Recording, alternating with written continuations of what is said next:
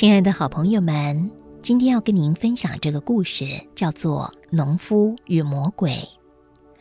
有个老魔鬼看到人间的生活过得太幸福了，他就说：“我们要去捣蛋一下，要不然魔鬼就不存在了。”他就先派一个小魔鬼去捣蛋一个农夫，因为他看见那个农夫每天辛勤的工作，可是所得却是少得可怜。但他还是那么快乐，非常的知足。小魔鬼就开始想，要怎么样才能够把农夫变坏呢？他就把农夫的田地变得好硬，让农夫知难而退。那位农夫呢，敲了半天，做得好辛苦，但是他只是休息一会儿，还是继续的敲，没有一点抱怨。小魔鬼看到计策失败了，只好摸摸鼻子回去报告。老魔鬼这时又派了第二个小魔鬼去。第二个小魔鬼想，既然让他更加辛苦也没有用，那就拿走他所拥有的东西吧。这个小魔鬼呢，就把农夫的午餐面包跟水给偷走了。农夫做的这么辛苦，又累又饿的，却连面包跟水都不见了。这下子他一定会暴跳如雷的。农夫果真的是又渴又饿的到树下休息，想不到面包跟水都不见了。他心想：不晓得是哪个可怜的人比我更需要那块面包跟水。如果这些东西就能够让他得到温饱的话，那就好了。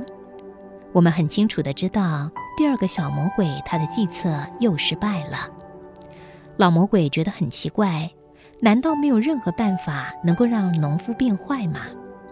这时，第三个小魔鬼出来了。他对老魔鬼说：“我有办法，一定能把它变坏。”小魔鬼先去跟农夫做朋友，农夫很高兴地跟他做了朋友。因为魔鬼有预知的能力，他就告诉农夫，明年会有干旱。他叫农夫呢把稻种在湿地上，农夫就照做了。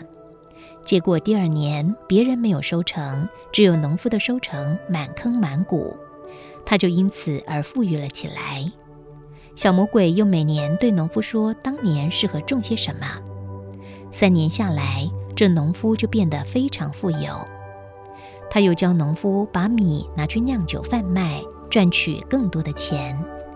慢慢的，农夫开始不工作了。靠着经济贩卖的方式，就能获得大量金钱。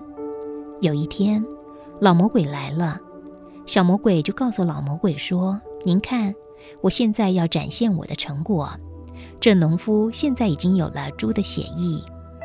只见农夫办了个晚宴，所有富有的人都来参加，喝最好的酒，吃最精美的餐点，还有好多的仆人伺候着呢。”他们非常浪费的吃喝，衣裳凌乱，醉得不省人事，开始变得像猪一样的吃肥愚蠢。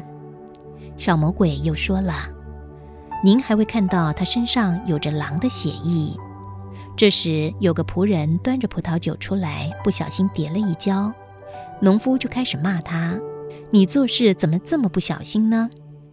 这个仆人呢，赶紧的说：“主人呐，我们到现在都还没吃饭呢。”饿得浑身无力呢，农夫呢更生气地说：“事情都没做完，你们怎么可以吃饭呢？”老魔鬼见了，高兴地对小魔鬼说：“你实在太了不起了，你怎么做到的呢？”小魔鬼的回答是：“我只不过是让他拥有比他需要的更多而已，这样就可以引发他人性当中的贪婪了。”朋友们。故事当中，您觉察到了什么呢？生活里头，你是否也遇见了魔鬼？还是你懂得跟魔鬼保持安全距离呢？